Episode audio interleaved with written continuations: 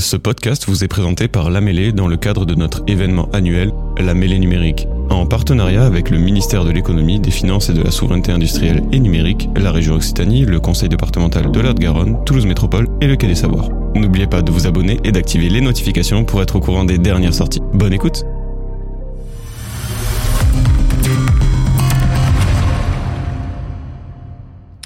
Bonjour à toutes et à tous. Euh, donc, je suis euh, Marie euh, Carnoncuf, je travaille à Météo France.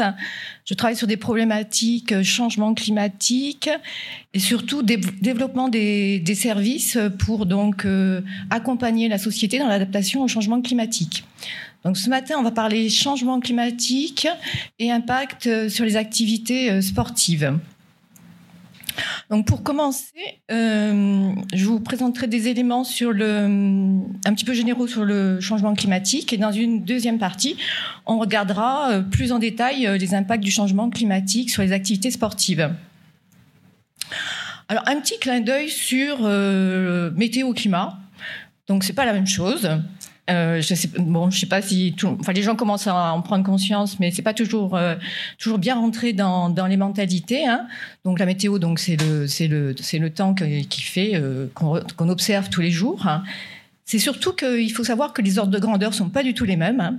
Donc une différence de 2 degrés, de 4 degrés, de 10 degrés dans une journée, c'est très courant. Et par contre, quand on parle de 2 degrés en matière de climat, euh, c'est pas du tout, c'est pas du tout la même chose, hein, puisque le climat, c'est quelque chose qu'on regarde sur des intégrations euh, temporelles. Donc, ce sont des, statistiques. Hein, c'est quelque chose de, moyen. Et euh, notamment, on parle tous les jours du 1,5 degré de réchauffement du GIEC, du 2 degrés, du 3 degrés. Et c'est énorme, mais les gens ne s'en rendent pas compte. Voilà. Donc, il faut bien avoir en tête que les ordres de grandeur, quand on parle de météo et de climat, ce n'est pas du tout la même chose. Alors, excusez-moi, je va. Voilà. Alors, le changement climatique, ben, la cause euh, principale, hein, c'est un euh, déséquilibre du bilan euh, d'énergie de, la Terre. Hein. donc, c'est ce qu'on appelle le fameux effet de serre. donc, jusqu'à l'ère industrielle, notre Terre était à peu près en équilibre du point de vue énergétique, hein, avec une énergie solaire entrante et une énergie sortante qui se compensaient. Donc depuis l'ère industrielle, on émet des gaz à effet de serre, hein, donc euh, et la Terre se réchauffe avec un bilan euh, très positif. Hein. Euh, donc beaucoup d'énergie donc captée au niveau de, de, la Terre et de l'atmosphère. Hein. Et cette énergie résiduelle, additionnelle, elle n'est pas répartie de la même façon entre les océans, les surfaces terrestres et on voit ici que donc il y a une grosse partie de l'énergie qui est stockée dans l'océan. Et l'océan, c'est un gros souci hein, pour euh, pour l'avenir, hein, puisque l'océan donc euh, capture beaucoup d'énergie et l'inertie est très grande et et en fait euh, et en fait on ne sait pas ce que cette énergie en fait comment elle va être restituée dans les années futures. Et ça a aussi des impacts sur un océan qui se réchauffe, des impacts sur les récifs coralliens, etc.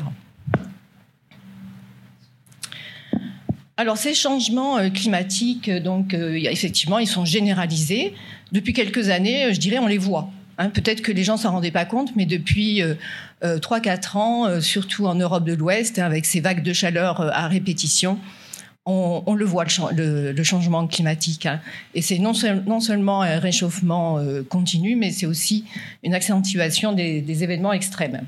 Donc la concentration de CO2 dans l'atmosphère, bon, elle est devenue, euh, euh, elle n'arrête pas de, croître. Hein, donc on a atteint un seuil qui n'a jamais été atteint. Hein, et, aussi euh, un niveau de température très très élevé hein, qu'on n'avait jamais connu depuis un certain nombre d'années, depuis 100 000 années.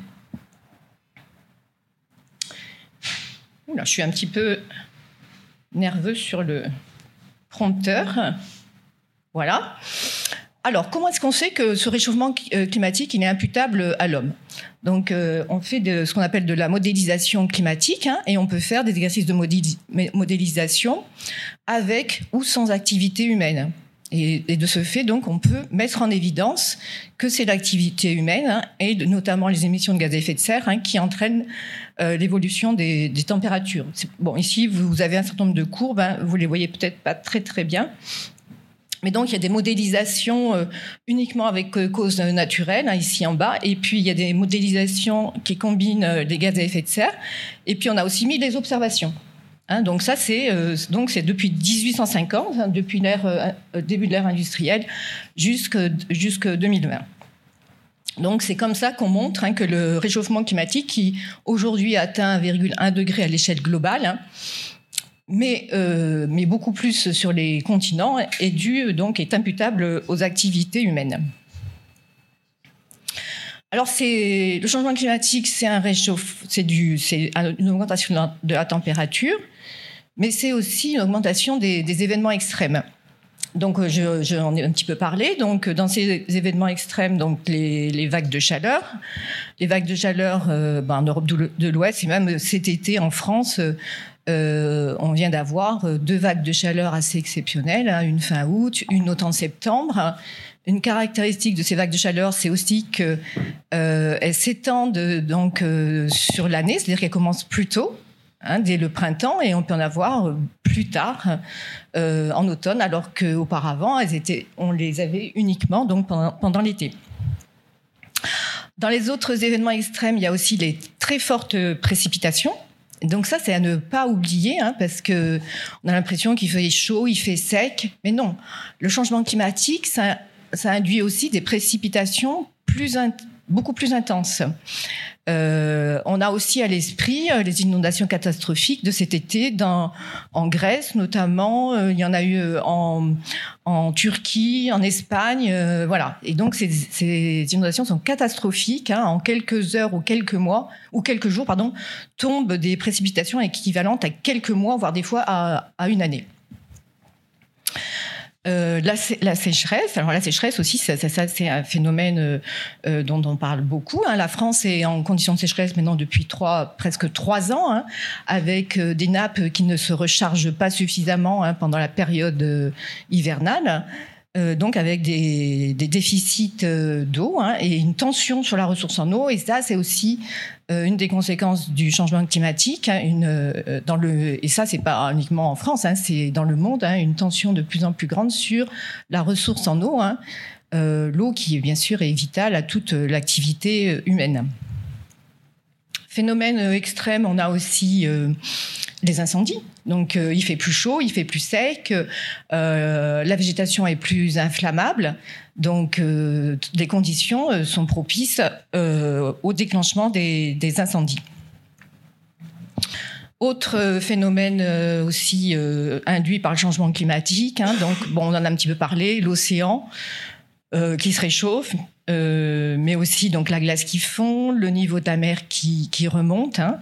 Donc beaucoup de beaucoup d'impact aussi sur euh, sur le sur l'océan hein, qui, qui, quand même euh, euh, couvre une grande partie de, de notre terre. Donc ça, c'était un petit peu le constat tel qu'il est observé jusqu'à aujourd'hui. Donc en matière de changement climatique, souvent, quand on veut voir ce qui se passe, on fait d'abord le constat. qu'est-ce qui s'est passé jusqu'à présent et qu'est-ce qui va se passer dans le futur Bon, là, j'ai pas des bonnes nouvelles, vous en doutez. Donc, euh, pour le futur, euh, euh, sur ce petit schéma, vous avez les courbes d'évolution des températures en fonction, si je retrouve le pointeur, hein, voilà, en fonction de différents scénarios de gaz à, effet de serre. Hein. donc, depuis des émissions très basses, hein, où on arrive à stabiliser la, la température, jusqu'à des émissions très élevées où euh, on arrive, là c'est du niveau global, hein, jusqu'à 4 euh, euh, ou 5 degrés de réchauffement, hein. ce à quoi on devrait quand même jamais arriver, puisque les scientifiques ont quand même calculé qu'on n'a pas suffisamment de réserves d'hydrocarbures pour arriver à, ces, à des tels réchauffements. Enfin, c'est pas, c'est, c'est pas, c'est, pas de nature à nous rassurer quand même. Euh, voilà. Et euh, ce qu'il faut savoir aussi en matière de changement climatique, c'est que en, en, en, dessous, là, je vous ai mis des petites cartes, là, des petites vignettes euh, de réchauffe, de différents réchauffements. Alors c'est vrai que depuis quelques exercices au niveau du GIEC, on parle par niveau de réchauffement et on regarde ce qui, va se passer. Euh, donc, on a ici un réchauffement à 1,5 degrés, puis à 2 degrés, puis à 3 degrés. Et on regarde ce qui se passe au niveau des températures et des précipitations. Donc, plus ça chauffe, euh, plus c'est rouge, plus c'est bleu-marron. Donc, ça veut dire euh, plus, oui, plus la température augmente, mais plus aussi les précipitations. Il y a des disparités sur les précipitations euh, entre les saisons, euh, mais aussi euh, entre le nord de la France et le sud de la France, entre le nord de l'Europe et le sud de, l'Europe. Donc les disparités régionales augmentent. Alors, donc là, je vous ai parlé de ce qui se passe au niveau global. Bon, après, quand on veut sensibiliser au changement climatique, c'est bien de dire ce qui se passe chez soi. Parce que les, voilà, les gens, souvent, souvent ils sont, ils se sentent plus concernés quand on leur parle de leur du climat chez eux. Donc on va regarder un petit peu ce qui se passe euh, au niveau du sud-ouest, là, enfin, et en particulier de, de Toulouse. Euh, donc ici à Toulouse, euh, les températures moyennes, elles ont augmenté. en fait, si on, on compare ça au 1,1 degré de réchauffement global, à Toulouse c'est 2 degrés. Donc c'est beaucoup plus. C'est beaucoup plus pour plusieurs euh, raisons. Déjà, on, bon, on est sur une surface continentale, donc sur les surfaces continentales, ça réchauffe plus. Et puis euh, là, les scientifiques travaillent dessus. Euh, sur l'Europe de l'Ouest, ces dernières années, on a un réchauffement très très important. donc ça, c'est pour la température moyenne. En ce qui concerne les vagues de chaleur que j'ai représentées ici, là, à droite, en haut à droite, vous avez euh, donc chaque bulle représente une, vague de chaleur. Euh, là, j'ai mis euh, les vagues de chaleur sur le département du, Tarn, je crois. Enfin, voilà.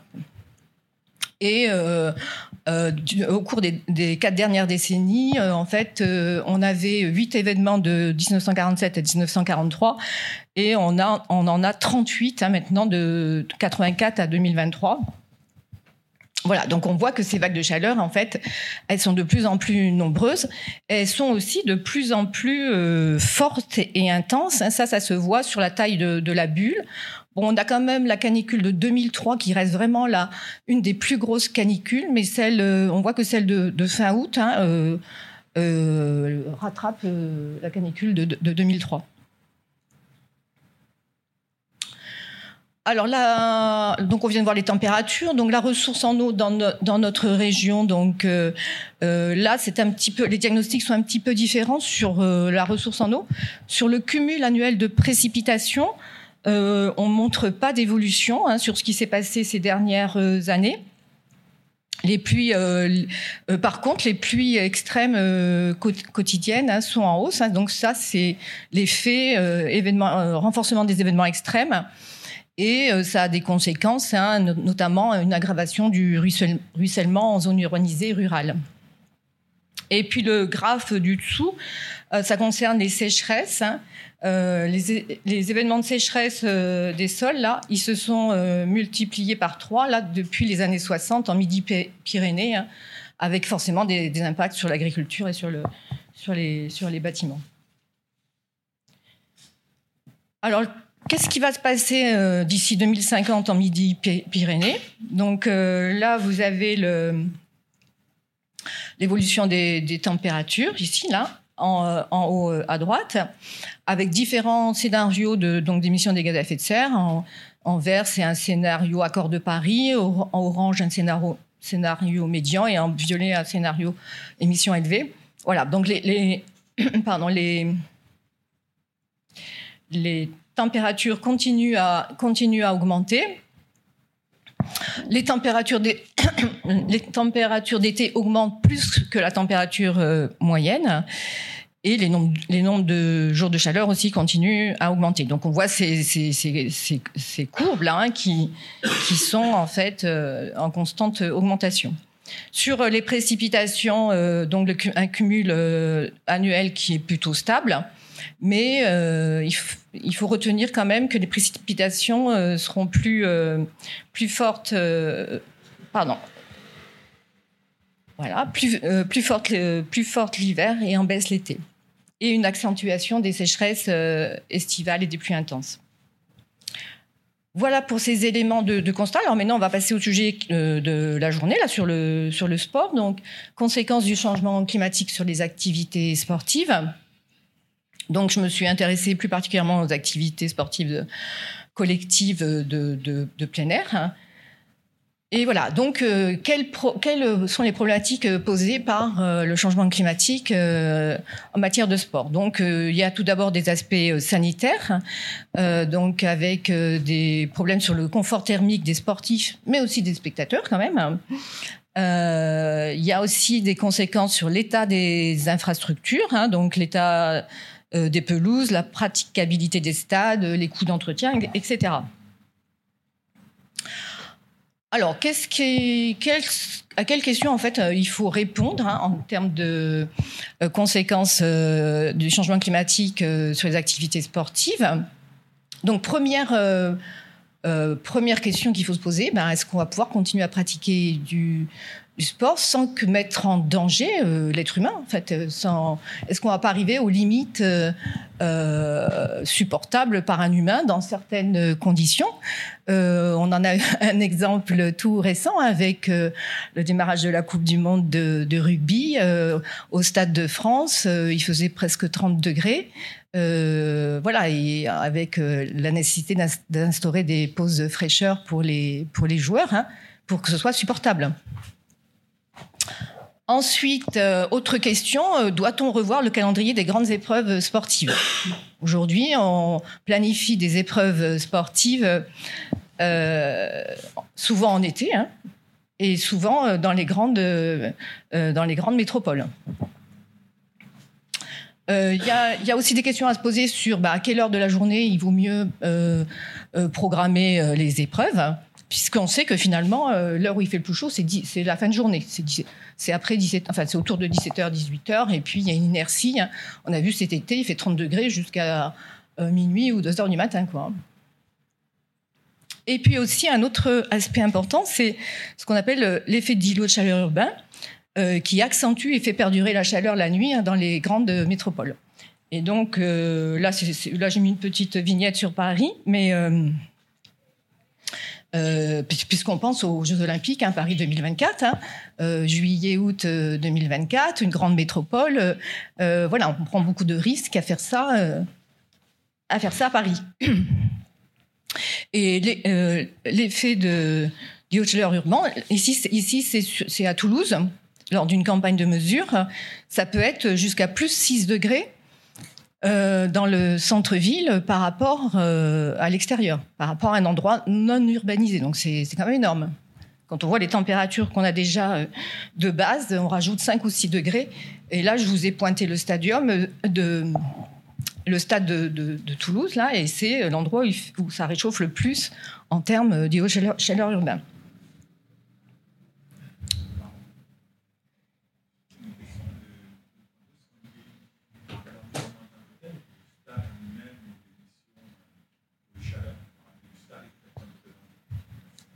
Suis pas sûre d'avoir bien compris.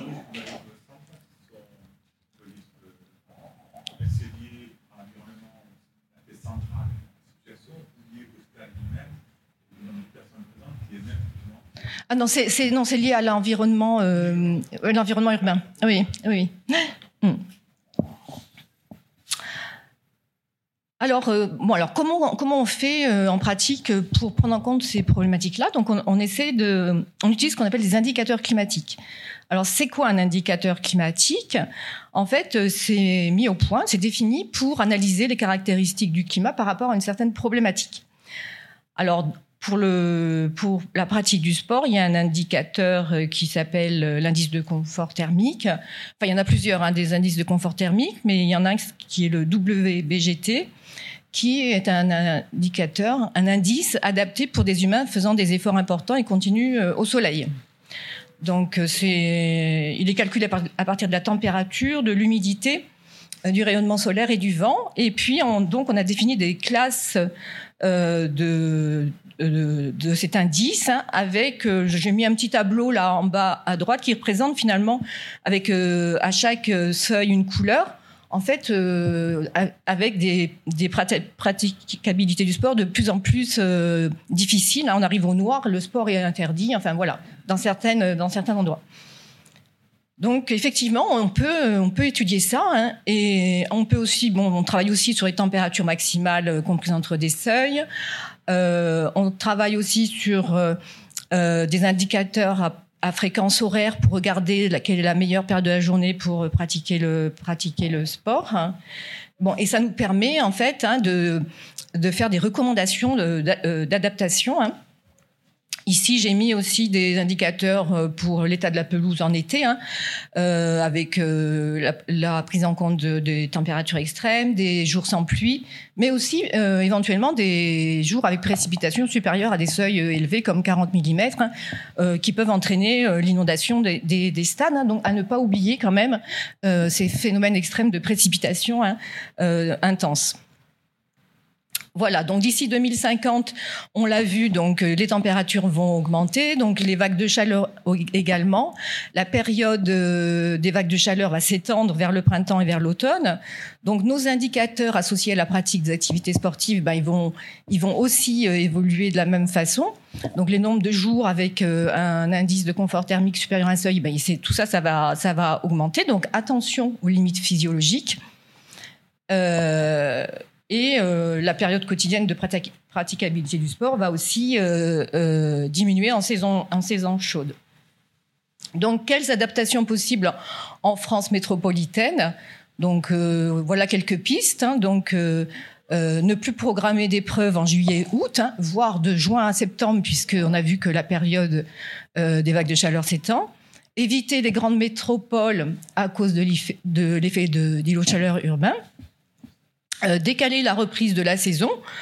Euh, donc euh, aujourd'hui, je crois que c'est en août, mais ça pourrait être en septembre ou en octobre. Des trêves raccourcies, le décalage des épreuves, hein, les mettre plutôt le, le, matin hein. le soir, c'est pas une très bonne idée. Identifier des régions où les conditions sont les meilleures pour la tenue des épreuves. Euh, donc il fait quand même moins chaud dans le nord de la France et dans l'ouest, hein, donc euh, éviter de peut-être. Euh, et puis je sais pas, c'est vrai qu'il y a toute une des habitudes comme l'alternance des matchs à domicile, c'est peut-être pas une bonne idée. Hein, peut-être que pendant l'été il vaut mieux faire tous les matchs au nord de la Loire, etc. Donc tout ça c'est des pistes. C'est pour dire que les, pratiques en matière de, sport vont devoir s'adapter hein, au changement climatique. Voilà, et puis pour terminer, je vous ai mis, euh, je vous ai fait un petit clin d'œil. Ça, c'est le Tour de France. Euh, en ces dernières années, le Tour de France a, connu des conditions assez euh, difficiles en termes de chaleur, mais il y a 60 ans, ils étaient sous la neige. et donc, les problématiques n'étaient pas les mêmes. On devait s'inquiéter de savoir s'ils allaient pouvoir passer l'école et s'il fallait dégager, dégager les routes. Voilà. Donc j'en ai terminé. Si vous avez euh, des questions. Euh, je n'ai plus, plus, en tête l'année exacte, mais euh, je pourrais la, retrouver. 1930, 40 peut-être Oui, c'est il y a 80 ans, je crois. 80 ans. Et, il fallait, à cette époque, il fallait donc déneiger pour le Tour de France. Oui. Ouais, et ça, on le voit plus du tout. Hein. Bah, on l'a quand même eu il y a, on l'a quand même eu il y a pas si longtemps que ça, parce qu'on garde de la variabilité interannuelle. En 2011, euh, en 2011, je crois, euh, il y a eu de la neige sur, sur, le Tour de, sur le Tour de France. Mais bon, il y a 80 ans, c'était un peu systématique. Euh, maintenant, c'est c'est rare. C'est rare, et il faut plutôt les protéger, protéger les cyclistes de la chaleur. D'accord, merci. D'autres questions, oui? Pas forcément une question, c'est une réaction un petit peu à votre présentation très intéressante. En fait, je suis euh, directeur de l'ANDES, c'est l'Association nationale des élus du sport. C'est un réseau national de collectivités locales qui sont propriétaires d'installations sportives à 80%. Et c'est vrai que la thématique que vous évoquez, la pratique sportive, elle est complètement centrale pour les élus locaux, les pratiquants, comme les associations. Et c'est vrai qu'au niveau national, on a déjà, vous savez, des travaux euh, sur la paix énergétique, sur euh, tout l'aspect écologique aussi en, lancée par le ministère des Sports et tous les acteurs institutionnels. On a beaucoup contribué. C'est vrai que ce que vous dites aujourd'hui, c'est que on a des solutions. Vous avez proposé tout à l'heure au niveau du, calendrier fédéral. La problématique, c'est que, par exemple, ce ne sont pas les villes qui détiennent la possibilité de modifier le calendrier, mais les fédérations, d'autres acteurs. Et le sentiment que l'on peut avoir, c'est que justement, euh, il y a des contraintes au-delà de cette urgence euh, d'organisation fédérale qui font que tous les acteurs n'ont pas cette possibilité, voire la conscience un petit peu des enjeux sur l'entretien de l'installation, l'occupation, également, euh, dit, les pratiques, euh, les dieux, les pratiques aussi euh, qui sont proposées. Et c'est vrai que c'est un travail qui est en cours depuis un an désormais, mais qui est assez récent en termes de prise de conscience. Je crois que c'est ça la difficulté qu'on a aujourd'hui. en même temps que les pratiques ont déjà évolué, on parle des quatre saisons en montagne aujourd'hui, notamment pour adapter aux enjeux touristiques. il y a également des travaux sur la question de l'arrosage également dans l'été, à diminuer à certaines périodes, à certaines heures. Donc voilà, c'est une vraie révolution, quelque part, euh, pour tous les acteurs, quels qu'ils soient. Et c'est vrai que cela va plus loin aujourd'hui sur euh, l'aspect extérieur, mais aussi les gymnases, par exemple. Comment nous concevons aujourd'hui les installations l'isolation. Euh, aussi, parce que de plus en plus, avec la Covid d'une part, mais aussi la crise, on est beaucoup plus en pratique extérieure euh, qu'auparavant. Et c'est vrai que tout cela interroge beaucoup, bouleverse vraiment l'écosystème du sport. voilà, c'est pour ça que c'est juste une réaction. À dire qu'effectivement, euh, les pratiques que vous avez évoquées au nord de la France, c'est bien, mais c'est quelque part compliqué, parce qu'encore une fois, euh, chaque club à son, on va dire, son stade fétiche, sa salle. Et, et, je crois qu'encore ça n'est pas complètement intégré. Il y a une chose aussi au niveau local, euh, national, mais également international. Euh, ce sont des dates qui sont imposées souvent dans les événements. On parle tout à l'heure de, des critères que vous évoquez, pas dans une métropole, pas l'été, mais pour les Jeux, on est en plein dedans. Ah oui, oui, on a tout faux. on a tout faux. on est complètement euh, par la merde, mais sur des choses, il y a dix ans qui ont été prises des décisions. Donc voilà, tout ça aussi, Comment nous pourrons nous adapter à quelle vitesse aussi par rapport aux enjeux climatiques Là, c'est une vraie question. Et parfois, on a ces freins parce que tout simplement, des installations qui sont conçues depuis 40 ans, 50 ans. Et on ne peut pas, comme ça, du jour au lendemain, les rénover, les adapter. Et ça coûte très cher aussi, mmh. clairement. Donc voilà, c'était juste une, une, réaction. On sent euh, dans les territoires l'évolution des pratiques des attentes. On parle aussi du club de voile, par exemple, pour nautique, également, qui doivent aussi s'adapter par rapport à l'avancée euh, de la mer aussi, qui doivent retirer euh, carrément euh, parfois des installations. on parle d'érosion aussi, donc voilà, c'est plus oui, que ça. c'est un sujet très vaste, oui. et donc globalement, c'est une vraie, c'est un bouleversement, une révolution dont on ne voit pas encore tout simplement la fin. Il y a des, des, moyens qui sont donnés pour rénover, mais qui sont largement insuffisants. Donc juste un, un exemple, en termes d'équipement sportif, nous avons à peu près 350 000 équipements sportifs en France. Imaginez un peu ce que ça représente mmh. en termes de moyens, euh, d'évolution d'adaptation, c'est colossal. Donc voilà, je pense qu'il y a un enjeu, c'est la prise de conscience surtout. Euh, des acteurs euh, aussi, des organisateurs, des événements également, parce que là aussi, est-ce que désormais on, entend dire on fait plus du ski parce que c'est euh, également antinomique avec l'écologie, mais en même temps c'est une économie touristique également ah très complexe de dire stop, on arrête tout. Donc voilà, c'est entre la volonté, la possibilité, les contraintes qu'on a autour de nous, c'est le vrai questionnement que, que met de partager. Alors je me suis dit est-ce que on va trop loin, on alerte trop. Il y a les constats que vous dites. Euh, effectivement, il ne faut pas être dupe, il y a quand même une réalité. Maintenant, euh, voilà, est-ce que parfois trop alerter, est-ce que les gens ont peur, n'avancent pas, ou est-ce qu'on a plus besoin de pédagogie quelque part, d'accompagnement de ces acteurs? Je crois que c'est ça qu'il faut travailler davantage, euh, parce que mm. tout le monde n'a pas cette connaissance, cette mm. compétence, et de aussi de se projeter mm. sur les enjeux de demain. Puis ça fait peur, clairement, ça remet en question certaines pratiques et certaines économies, certains équilibres.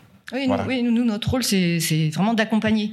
Et par exemple, sur euh, l'enneigement en montagne et sur le tourisme euh, de sport d'hiver, euh, on a développé une, une, application, enfin un service qui s'appelle Clim Snow, hein, qui permet aux stations de ski d'anticiper et de voir comment va évoluer leur, leur domaine skiable hein, et, savoir s'ils doivent s'équiper ou pas. Bon, après, effectivement, équiper une station de, de canon euh, de canon à neige, c'est discutable aussi.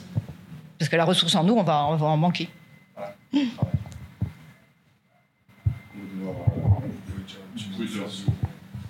Très bien, ben merci, merci, à, merci à tous. Cet épisode vous a été proposé par l'AM et les podcasts. Pour plus d'informations sur notre écosystème et nos services, rendez-vous sur notre site internet www.lamele.com ou retrouvez-nous sur nos deux lieux la cantine Mêlée et la cantine Toulouse.